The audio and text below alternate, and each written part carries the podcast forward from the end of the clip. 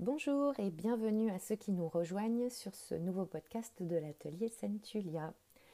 Il y a deux semaines, nous avons démarré le premier podcast d'une série de quatre qui sont dédiés aux livres que je recommande aux néophytes.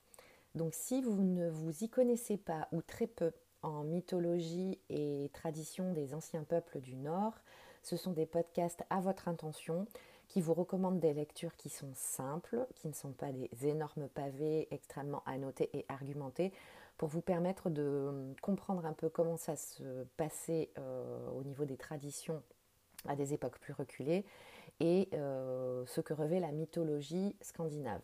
Donc bien évidemment, ce sont des lectures d'introduction pour vous permettre d'une manière un peu plus pédagogue et facile que peuvent l'être d'autres ouvrages de vous initier à cette mythologie afin que vous puissiez vous rendre compte si c'est quelque chose qui vous parle réellement et qui vous intéresse et dans lequel vous avez envie d'aller plus avant.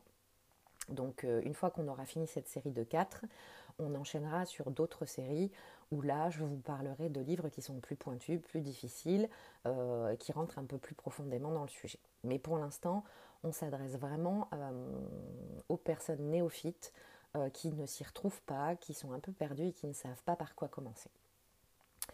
Euh, pour ce qui concerne la prononciation et la langue islandaise, je renvoie à ceux qui n'ont pas écouté le premier podcast sur l'avamal vers ce podcast-ci, car je ne vais pas réexpliquer la même chose. Je vous l'ai expliqué une fois sur ce podcast, tout ce qui concernait euh, la prononciation que vous allez m'entendre euh, dire ou non, parce, que, parce que donc la langue islandaise est une langue extrêmement compliquée. Et je ne veux pas vous dire de bêtises et je ne veux pas mal prononcer. Donc je vous explique tout ça dans le premier podcast consacré à la VAMAL. Euh, tout comme ce qui concerne euh, les EDA poétiques, euh, dont fait partie le texte dont, nous allons parler aujourd'hui. Idem, je vous renvoie vers le podcast de la VAMAL où je vous ai parlé longuement des EDA poétiques, d'où ils venaient, ce que l'on en sait, leurs auteurs, leur date de rédaction, etc. Donc pour toute cette partie-là, on n'y revient pas dans ce podcast, donc je vous renvoie vers le podcast, l'épisode 1 consacré à la VAMAL. Donc aujourd'hui, nous allons parler d'un livre qui va peut-être étonner euh, si j'ai des personnes qui, m'écoutent à ce moment et qui s'y connaissent déjà en mythologie nordique et sont déjà un peu plus versées euh, qu'un néophyte.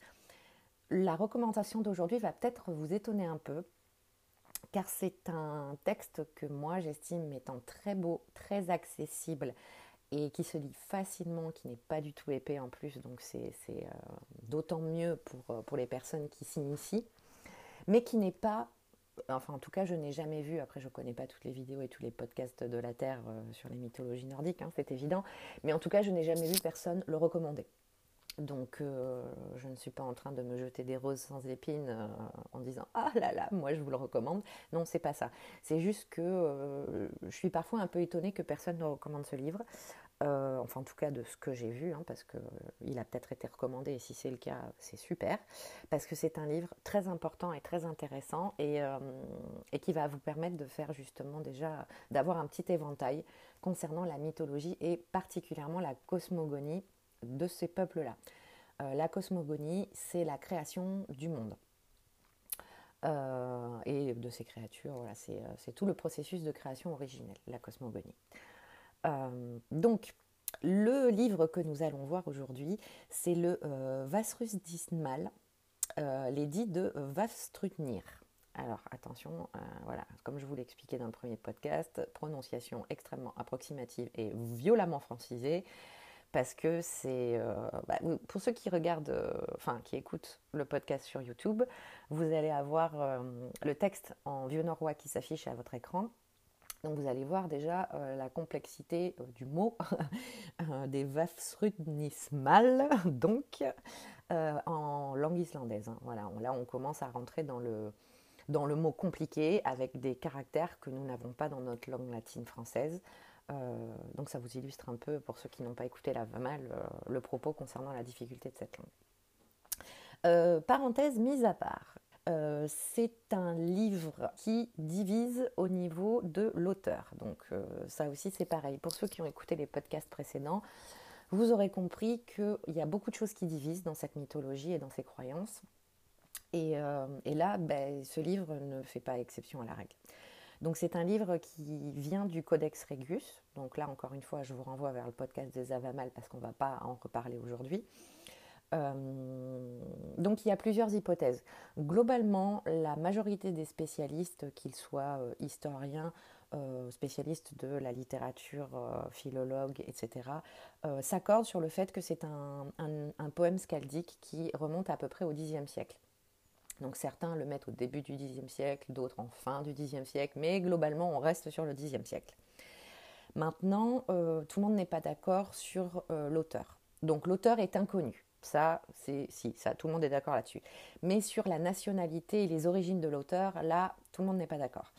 Pour Régis Boyer, euh, qui est un professeur, historien et un, des plus grands spécialistes français de la mythologie euh, des peuples du Nord euh, et qui a traduit énormément de textes du vieux norrois vers le français et qui est l'auteur d'un nombre d'ouvrages incalculables sur le sujet. Euh, pour lui, c'est un auteur norvégien, donc inconnu, mais qui serait, enfin, qui aurait été un païen convaincu.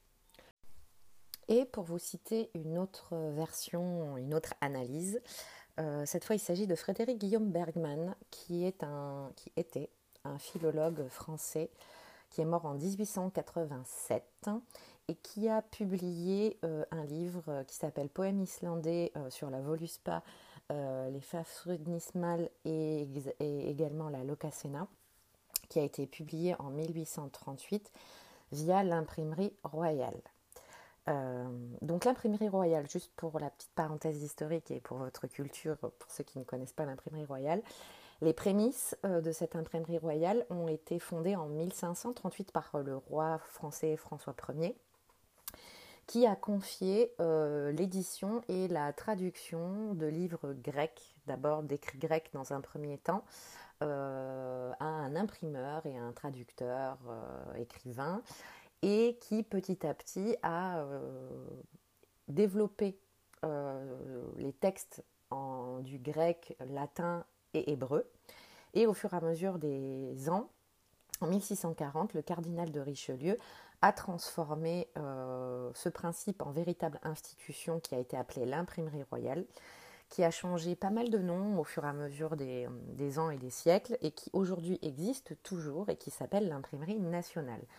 Donc depuis sa création, in fine, ce sont des textes, des études euh, qui sont publiés euh, finalement via l'État, via les pouvoirs en place. Donc la monarchie fut une époque et maintenant, à l'heure actuelle, c'est une société anonyme à capitaux d'État. Voilà, donc pour la petite histoire. Mais à cette époque-là, euh, donc c'était encore l'imprimerie euh, royale en 1838, en 1838. Et donc ce monsieur Frédéric Guillaume Bergman, euh, qui était également doyen de la faculté de Strasbourg, a rédigé un certain nombre d'ouvrages, dont quatre sur Dante, pour ceux que ça pourrait intéresser, et un certain nombre sur, la, sur les peuples scandinaves et la mythologie nordique, notamment en traduisant, annotant et argumentant un certain nombre de textes, dont certains faisant partie donc de nos fameux Eddas poétiques, comme celui dont nous parlons aujourd'hui. Pour lui, euh, alors je ne vais pas vous avancer tous ces arguments parce qu'il y en a pour des pages et des pages. D'ailleurs, euh, pour ceux que ça intéresse, euh, en description que ce soit sur YouTube ou sur les différentes plateformes de podcast euh, sur lesquelles vous pourriez euh, écouter celui-ci, vous avez le lien euh, de la, du livre en question puisqu'il est tombé dans le domaine public. Donc vous pouvez y avoir accès via Google. c'est très intéressant. Bien que ça remonte, c'est quand même très très intéressant. Donc pour ce monsieur-là, euh, il s'accorde sur le Xe siècle. Alors pour lui, ça serait plutôt fin Xe siècle, mais lui, par rapport aux origines de l'auteur, sa certitude est qu'il s'agit d'un auteur islandais. Je le cite aucune raison euh, qui ne nous fasse croire que le poème ait été composé dans un autre pays. Donc pour lui, c'était une évidence et une certitude. Ce poème est un poème islandais. Et euh, il appuie notamment euh, l'un des arguments, alors il y en a plein ce que je vous disais, mais là je vous renvoie vraiment vers l'ouvrage parce qu'on parce y passerait des heures. Mais l'un des, arguments qu'il avance pour, le, pour la datation qu'il estime, donc à peu près fin Xe siècle, c'est que notamment le fond et la forme de ce poème seraient plus récents que celui de la Voluspa. il se base sur le style de poésie avec une étude linguistique appuyée puisque bah, dans, ces pays-là, comme dans tous les autres, euh, la langue a évolué, le style de poésie, le style de poésie scaldique a évolué. Donc c'est aussi euh, pour ces, raisons-là que euh, les spécialistes arrivent à dater approximativement certains poèmes parce qu'ils utilisent un style scaldique qu'on utilisait sur une période, qu'on n'utilisait pas avant et qu'on n'utilisait plus après. Donc voilà pour vous donner quelques exemples euh, de spécialistes qui ne sont pas d'accord sur le sujet, parce que les deux, euh, Régis Boyer euh, et, donc Frédéric Guillaume Bergman, sont deux éminents spécialistes de cette culture-là, qui ont vécu à des époques bien différentes, à plus de deux siècles de, plus de deux siècles, oui, bien sûr. Donc nous sommes en 2038, je vous le dis, voilà, c'est la nouveauté du jour plus de un siècle et demi, on va dire plutôt, de différence.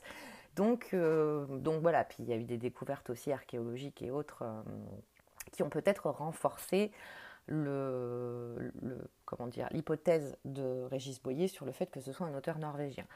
Après, ce qui me dérange un peu plus dans les écrits de Régis Boyer par rapport à ceux de Frédéric Guillaume Bergman, c'est que euh, si vous avez la curiosité d'aller lire le livre de Bergman, vous verrez qu'il étaye le propos avec quand même un paquet d'arguments, un paquet d'arguments, d'analyses euh, appuyés sur des, euh, des, autres textes ou des styles qu'ils avaient découverts, de différents styles de poésie scaldique qu'ils avaient découverts à cette époque-là, etc. Alors que Régis Boyer, alors attention, je me base sur l'état poétique parce que je n'ai pas vu d'explication, d'annotation euh, en tout cas dans les autres livres de Régis Boyer que je possède, il n'y a rien d'autre sur ce livre, donc euh, le Vasrunismal en particulier. Donc peut-être, hein, euh, attention supposition, peut-être qu'il a, qu'il a poussé son analyse un peu plus loin dans d'autres livres qu'il a écrits après l'état poétique euh, de son, qui, a été publié, que je vous dise pas de bêtises, en 1900 et les pustules. Attendez, je vérifie ça, de mémoire, je ne me souviens pas. 1992 aux éditions Fayard.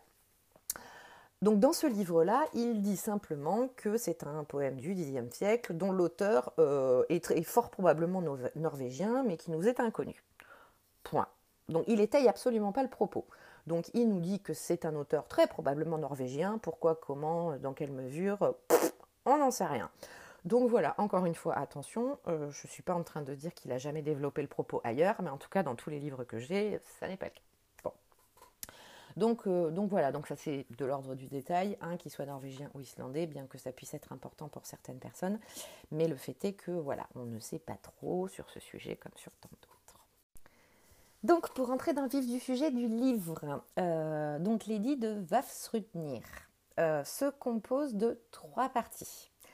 La première partie, qui est très très courte, qui fait à peine deux pages de mémoire, c'est un échange entre euh, Odin, donc le dieu As Odin, et son épouse Frigg. Donc Odin va trouver son épouse pour lui demander des conseils parce qu'il aimerait aller voir le géant du nom de Vafsrudnir, euh, qui a la réputation d'être le géant le plus puissant et le plus sage. Euh, donc il y a cette première partie très courte d'échange entre euh, Odin et son épouse. La deuxième partie, Odin va trouver le géant en question, donc va se retenir, et commence une joute verbale entre eux. Alors ça, vous verrez, il n'y en a pas dans les Avanales, mais vous verrez dans plein d'autres livres et textes anciens liés à la mythologie nordique et aussi énormément dans les sagas, vous verrez que ça, la joute verbale, c'était le sport national. enfin, l'un des sports nationaux plutôt. C'est une. Euh, alors, la joute verbale de connaissance ou de. parfois, on en a notamment dans la Locacena, mais pas uniquement. Euh, joute verbale de. Comment pourrais-vous expliquer De pique. C'est-à-dire qu'on se tacle joyeusement, et c'est celui qui taclera le plus intelligemment et le mieux l'autre qui gagne. Dans les joutes de connaissances, c'est celui qui fera la, preuve de plus de sagesse et de plus de connaissances qui gagne. Et nous avons également des joutes de valeur. Donc là, ça sera celui qui a le plus de mérite, qui a remporté le plus de batailles, qui a été le plus honorable et le plus valeureux euh, dans ses actes, qui gagne. Voilà, donc ça, les joutes, quel que soit leur style, c'est le sport national euh, des anciens euh, peuples du Nord. Donc on en retrouve dans énormément de livres. Et ce livre-là est un peu dans ce style-là. C'est une, c'est une joute de connaissances entre Odin et ce géant, donc Vasrutnir. Donc la première partie, c'est Vasrutnir qui met à l'épreuve les connaissances d'Odin en lui posant un certain nombre de questions auxquelles Odin doit répondre avec justesse sagesse. Et dans la troisième partie, c'est l'inverse. Comme Odin s'est montré à la hauteur des questions que lui a posées le géant, le géant du coup accepte de répondre aux questions d'Odin. Donc là, c'est Odin qui lui pose un certain nombre de questions. Sachant que euh, si vous ne connaissez pas bien ou pas du tout euh, le dieu Odin, Odin est un dieu que l'on peut considérer aux multiples visages, car s'il y a bien une spécialité, euh, disons qu'il a un trait de caractère très prononcé, qui est qu'il se fait toujours, enfin très souvent, passer pour quelqu'un d'autre. Donc le nombre de noms que l'on attribue à Odin est totalement gargantuesque. Il a un nombre de noms improbables hum, parce qu'il emprunte toujours des identités, euh, très souvent des identités dans les sagas et les poèmes, et il se fait passer pour quelqu'un d'autre, tant au niveau du nom qu'au niveau de l'apparence. Il est euh, parfois il est, hum, vous savez, enfin là je pense que tout le monde sait ça. Odin est souvent représenté comme un vieillard à la barbe blanche la plupart du temps, euh, avec un œil borgne, donc avec ou sans cicatrice, mais généralement un œil borgne fermé, blanc, euh, avec ou sans cicatrice, donc. Euh, parfois un chapeau plus ou moins qui date, hein et un bâton. Donc ça, c'est un peu la représentation qu'on retrouve souvent quand l'on parle d'Odin.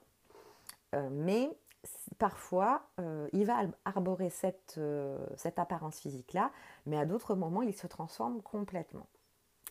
Et, euh, en l'occurrence, eh ben, dans ce texte, il, se présente sous un autre nom. Donc il ne se présente pas du tout comme étant Odin, le dieu Az, au géant Vasrutnir. Vasrutnir, pardon. Donc dans un premier temps, euh, le géant ignore totalement à qui il a affaire. Pour lui, c'est un simple voyageur qui a l'outrecuidance de débarquer chez lui, lui le plus puissant et le plus sage des géants euh, que portent les neuf mondes. Euh, donc c'est pour cette raison notamment qu'il le met à l'épreuve en premier. C'est ok mon gars, tu viens me voir, très bien, tu m'as dérangé, très bien. Donc je vais te poser des questions et si tu réponds mal, tu perds la tête sympa. comme Odin répond correctement à ces questions, il garde sa tête, c'est une bonne chose. Et du coup, bah, le géant accepte de répondre à ces questions. Donc voilà les trois parties euh, qui, euh, qui, composent ce livre. Et outre les, déjà les, arguments, enfin les, les, raisons pour lesquelles que je vous ai données, pour lesquelles je vous conseille ce livre, euh, c'est principalement parce que euh, ce principe de question-réponse est extrêmement ludique et pédagogue pour les personnes qui ne connaissent pas grand-chose ou qui n'y connaissent rien en mythologie nordique. Parce que là, c'est vrai que ce livre va se consacrer et se baser quasi exclusivement à la cosmogonie, à la création du monde, à la création des êtres. Et, ce, jeu de questions-réponses en fait une lecture extrêmement facile et euh, avec des réponses simples et rapides. Alors évidemment, il y a des moments où euh, c'est pas que vous allez être perdu, mais disons qu'il y a des moments où euh, la réponse va demander à être un peu développée. C'est-à-dire que vous, verrez, les échanges sont très rapides, les réponses sont courtes, elles font deux, trois lignes. Deux, trois lignes de, poésie scaldique, donc vous imaginez pas deux, trois lignes d'un livre normal, c'est plus court encore. Donc, euh, donc c'est sûr qu'à certains moments, vous allez avoir des noms de lieux, de personnes, de créatures euh, qui ne sont pas explicités. Donc là, ça méritera ou mériterait que vous alliez peut-être chercher un peu plus loin. Mais vous pouvez très bien aussi euh, faire sans. C'est-à-dire que le livre va quand même vous donner un certain nombre d'informations qui sont à prendre telles quelles et vous n'avez pas forcément besoin d'aller chercher plus loin. Donc à certains moments dans le livre que je vous recommande, qui a été traduit euh, du vieux norrois vers le français par Romain Panchèvre aux éditions Sécheta Publication, Romain a la gentillesse de vous annoter certaines choses. Donc c'est des petites annotations qui vous traduisent euh, certains mots euh, ou certaines choses. Par exemple, dans la strophe 43, on parle des morts de Hell, de Hell. Euh, là, Romain vous précise que elle, c'est la gardienne du monde des morts. Donc voilà, de temps en temps, il vous met des petites annotations comme ça pour vous aider dans la compréhension, euh, compréhension du livre. Donc il y a à quelques moments des petites choses qui vont peut-être vous demander d'aller faire des petites recherches. Mais il n'y en a pas beaucoup. Euh, ce que vous voyez là, le livre fait 33 pages. Et sur les 33 pages, euh, la traduction va de la 11 à la 33. Donc vous voyez, c'est très facile à lire et c'est très rapide à lire. Donc là, c'est le premier livre où j'ai envie de vous dire qu'on n'a rien sans rien et que de temps en temps, bah, s'il y a un mot que vous ne connaissez pas ou qui n'est pas bien expliqué dans le texte ou vous voyez pas trop de quoi on parle, bah, faites une petite recherche sur Internet. Ça vous prendra deux minutes parce que là, tous les concepts qui sont abordés dans ce livre sont extrêmement connus. Donc en faisant une petite recherche sur Internet, vous allez tout de suite trouver. Euh, mettons, si vous, pour rester sur l'exemple de Sol, euh, si vous allez chercher Sol plus mythologie nordique sur notre ami Google ou n'importe quel moteur de recherche que vous avez coutume d'utiliser, ça va très rapidement vous donner la réponse de qui est Sol. Donc voilà. Euh, donc c'est un texte extrêmement pédagogue parce que bah, la façon dont il est construit, la joute verbale, est une méthode très pédagogue de commencer à comprendre un peu l'univers. En fait, c'est vraiment une introduction à la cosmogonie et à l'univers euh, et au multivers euh, que représentent les neuf mondes d'Yggdrasil et cette mythologie nordique. Euh, et on va aller plus loin dans les deux livres que je vais vous recommander dans les podcasts suivants, qui là vont rentrer dans le vif du sujet, où vous allez retrouver certaines choses que vous avez lues principalement dans l'édit de Vafsrudnir aussi un peu dans la va mal, mais là on va rentrer beaucoup plus profondément dans le sujet.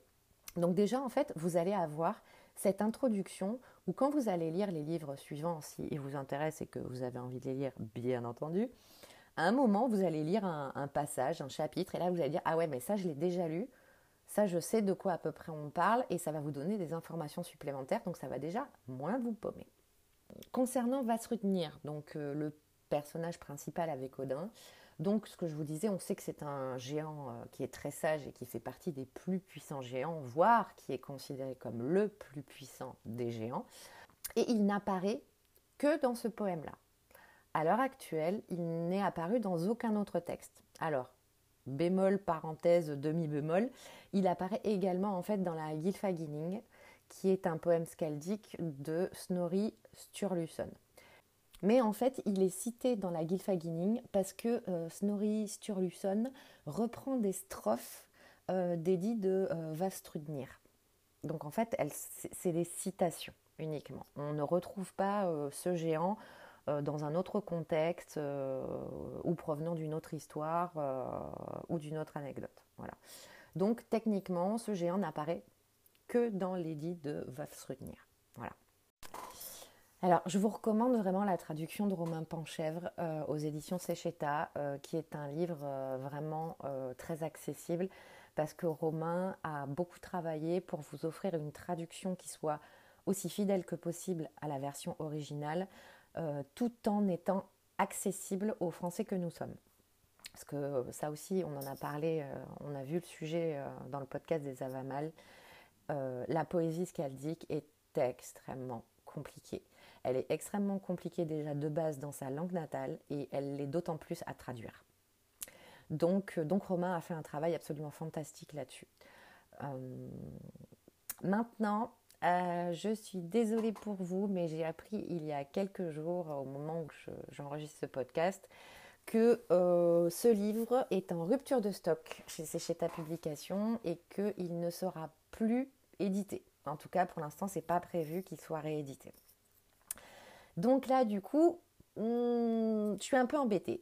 Alors, la seule chose que je peux vous conseiller euh, par rapport à cette édition-là, c'est-à-dire cette traduction par Romain, c'est de vous diriger vers l'édition de l'Eda poétique, qui est une compilation de tous les poèmes mythologiques euh, des Eddas poétiques du Codex Regius que Romain vient juste de publier aux éditions Secheta.